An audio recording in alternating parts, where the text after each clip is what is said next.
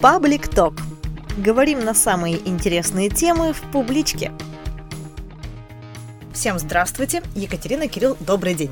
Здравствуйте. Добрый ну, день. Наверное, в Челябинске вообще впервые проходит такой паблик-ток, такое большое количество участников, и затрагивается такая тема нейросети, а, искусственный интеллект против искусства. Вот расскажите, вы принимали раньше участие в чем-то подобном? Такого масштаба, пожалуй, нет, но, собственно говоря, и тема-то стала такой живой и животрепещущей буквально год, да, и последние месяцы активно к ней привлечено внимание не только э, специалистов индустрии, экспертов, но и вообще широкая аудитория. Поэтому, да, это будет впервые, это будет новое, я думаю. Я в предвкушении, Кирилл, ага. наверное, в предвкушении, все в предвкушении. Кирилл, а вас? Со своей стороны я часто принимаю участие в публичных мероприятиях, часто выступаю. И очень рад, что мы затрагиваем такую тему, как нейросети.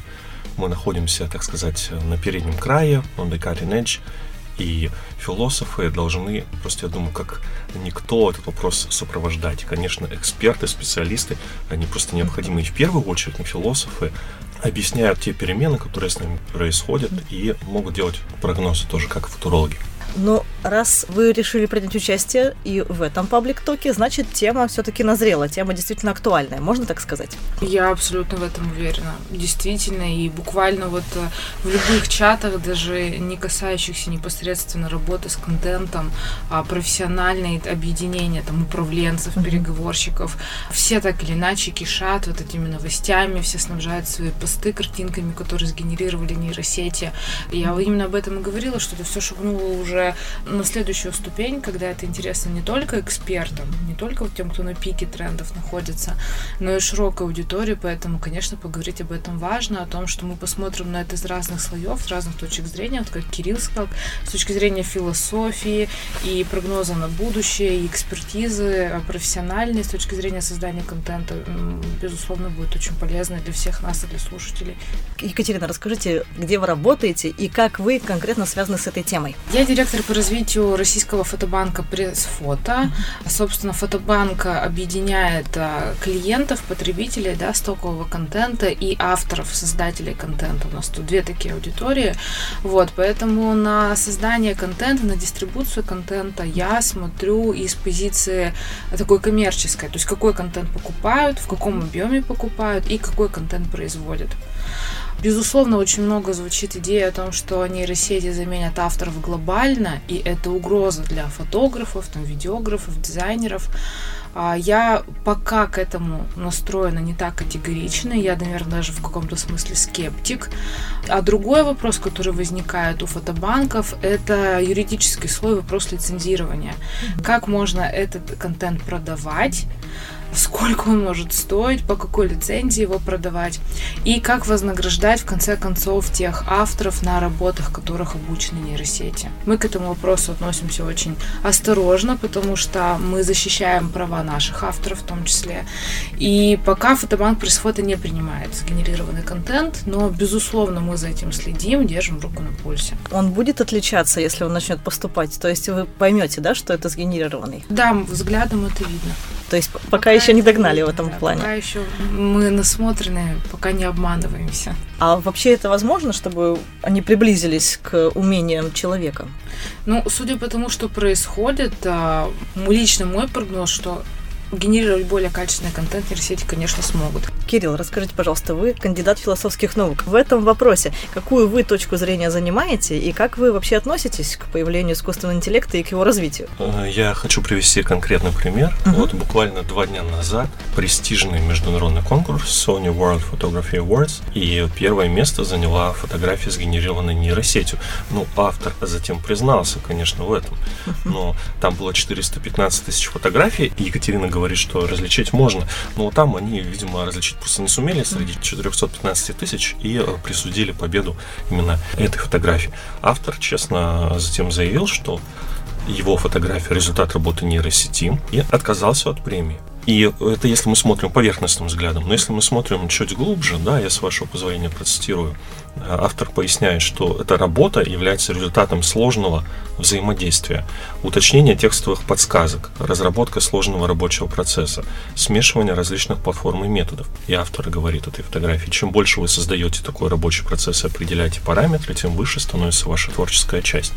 То есть таким образом, с одной стороны, моя позиция стоит в том, что мы должны быть э, аккуратны, конечно, я могу присоединиться к публичному письму Илона Маска, да, и большому количеству экспертов, которое было месяц назад, о том, что нужно приостановить на несколько месяцев исследования, пока мы не определимся с э, политикой, как регулировать, чтобы не было угрозы нашей безопасности.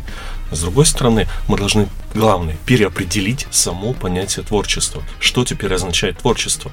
Та же проблема, что у нас была живопись и фотография, да, должен был до изобретения фотографии трудиться художник, а затем обесценивали наличие фотографий, того, что мы смогли сделать снимок, например, того же пейзажа, труд живописца, он, конечно, не обесценивал, он просто стал другим. И теперь самая главная наша задача понять, какое пространство творчества открывается человеку. То есть, с одной стороны, оно закрывается, да, потому что его можно делегировать, а с другой стороны, открывается. То есть мы берем, как люди, новые вершины. Вы будете по одну сторону баррикад или по разные на паблик-токе? Ну, может вообще казаться, что за эту неделю что-то еще новое случится, и мы своей точки зрения скорректируем. Да, я на самом деле согласна с тем, что сказал Кирилл, и вот эта вот аналогия с живопись, фотография, по-моему, очень точная. Просто я понимаю, что для того, чтобы создать качественное изображение, ровно вот как говорил победитель конкурса, э, тоже нужно мастерство. Это тоже не просто вот э, нажал на пару кнопок, это просто может быть несколько другой интеллект для этого нужен. Не такие средства выражения, но тем не менее это тоже будет и талант, и труд, и усердие. А вот буквально последняя новость, я ехала сюда, что Яндекс будет нанимать AI-тренеров, тех, кто будет обучать нейросети, ну, для конкретных запросов бизнеса.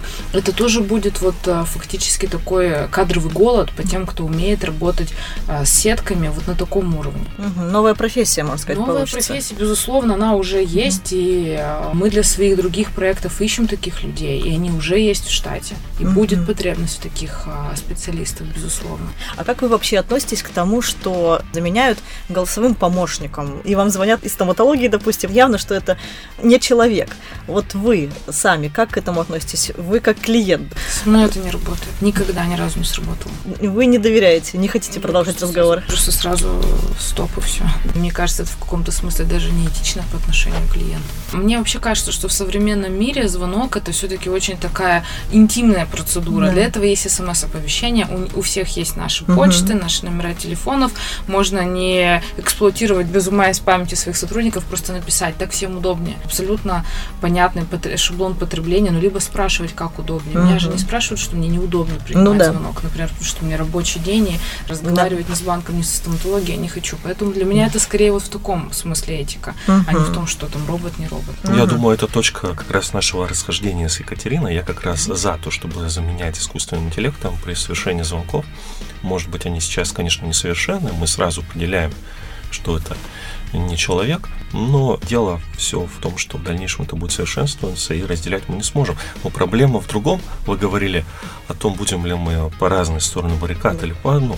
Проблема в другом как Илон Маск говорил о том, что у нас есть риск утратен контроль над человеческой цивилизацией, я работаю в университете. И сейчас главная проблема для всех университетов мира – это как оценивать студентов. Если раньше их оценивали, в частности, по эссе, как они способны логически э, мысля написать текст – объяснить, аргументировать, изложить. Теперь это все прекрасно делает нейросеть. Я даже буквально на днях поэкспериментировал, задал нейросети вопрос, чтобы она дала конкретные советы по одному из направлений. То есть дай конкретные советы, как делать то-то и то-то. И она мне выдала 10 совершенно потрясающих формулировок, кстати, обладающих стопроцентной уникальностью. И вторая вещь, которую попросил, напиши напутственное слово по определенной тематике. И она мне выдала абзац, знаете, почти в стиле Владимира Вольфовича Жириновского. Такой, знаете, очень эмоционально нагруженный. Вот я бы, честно, сам не сочинил лучше, хотя часто сочиняю тексты, да. И это вопрос, если теперь тексты будет за нас писать искусственный интеллект, как мы контролируем чему студенты обучаются и что они понимают. Мы должны разработать новую систему оценивать. Сейчас это вызов. А если мы не контролируем, чем обучаются студенты, если они у нас пользуются нейросетью, тогда означает, вот мы и утрачиваем контроль.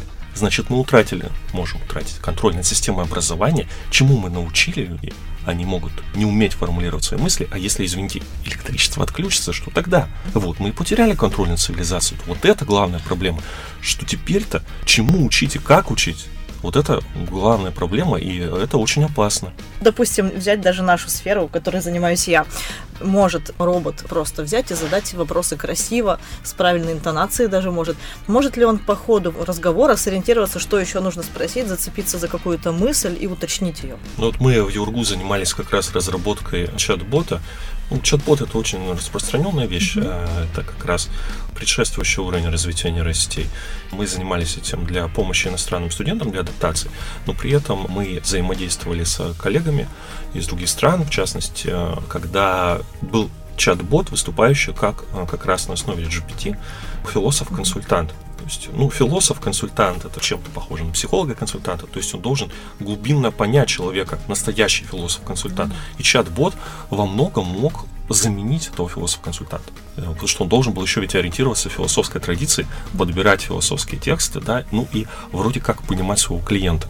То есть возможности э, открываются совершенно колоссальные, но в то же время здесь стоит вопрос, а что с человеком, да, способен ли искусственный интеллект проявлять эмпатию, он проявлять вот искусственную мудрость, да, искусственный интеллект. Вот если у него искусственная мудрость, и что тогда будет с нами, что тогда будет с теми, кого окружает искусственный интеллект, да, как они будут воспитываться, что будет с их эмпатией. Это опять потенциальная угроза риска для нашей цивилизации. А вообще можно ли загрузить в робота такие понятия, как мудрость? Ну вот сейчас, э, я полагаю, это сложный как раз вопрос для программистов, для тех, кто этим занимается. Для программистов, когнитологов, специалистов по человеческому поведению, в том числе для философов. Э, можно ли прийти здесь к какому-то одному решению? Вообще, что ожидаете от паблик-тока? Ну, я большое наслаждение, например, получила сейчас, слушая Кирилла, очень много а, действительно вопросов, на которых пока нет ответа, но которые заставляют задуматься, и мне кажется, это тоже важно. Если а, окончанием паблик-тока будут как раз вот эти точные вопросы, которые какое-то зерно для сомнений и последующих размышлений а, заложат у зрителей, ну, не зрителей, читателей, слушателей, участников, мне кажется, это идеальный будет результат. Ну, э, в таком сложном вопросе добиться однозначного ответа, мне кажется, не наступило еще uh-huh. то время, а может быть, пока и не надо. Может быть, нам пока надо поразглядывать победу в этом вопросе. Uh-huh. Кирилл, вы как считаете? Я согласен с Екатериной это не просто мнение, пожалуй. Во-первых, это люди так или иначе в своих областях влиятельные, которые собираются на паблик-токе. А во-вторых, это своего рода мозговой штурм. Да? Это как раз проявление того самого креативного творческого мышления, да, и командная работа, когда мы вместе обсуждаем решение, да, кто-то выдвигает, кто-то критикует, и дальше, ну, знаете, своего рода такой может быть э, меморандум, да, как это бывает делать на конференциях, на больших, да, ну, это может быть не меморандум, не обладающий юридическим статусом, но то, как люди из разных областей, специалисты совместно видят эту картину. То есть это объективная картина, на основе которой можно принимать какие-то ну, решения уже конкретные, практически. Спасибо вам большое. Желаю вам аргументированно донести свою позицию на паблик-токе и заинтересовать слушателей. Спасибо вам. Спасибо вам огромное, что пригласили. Да, доброго дня.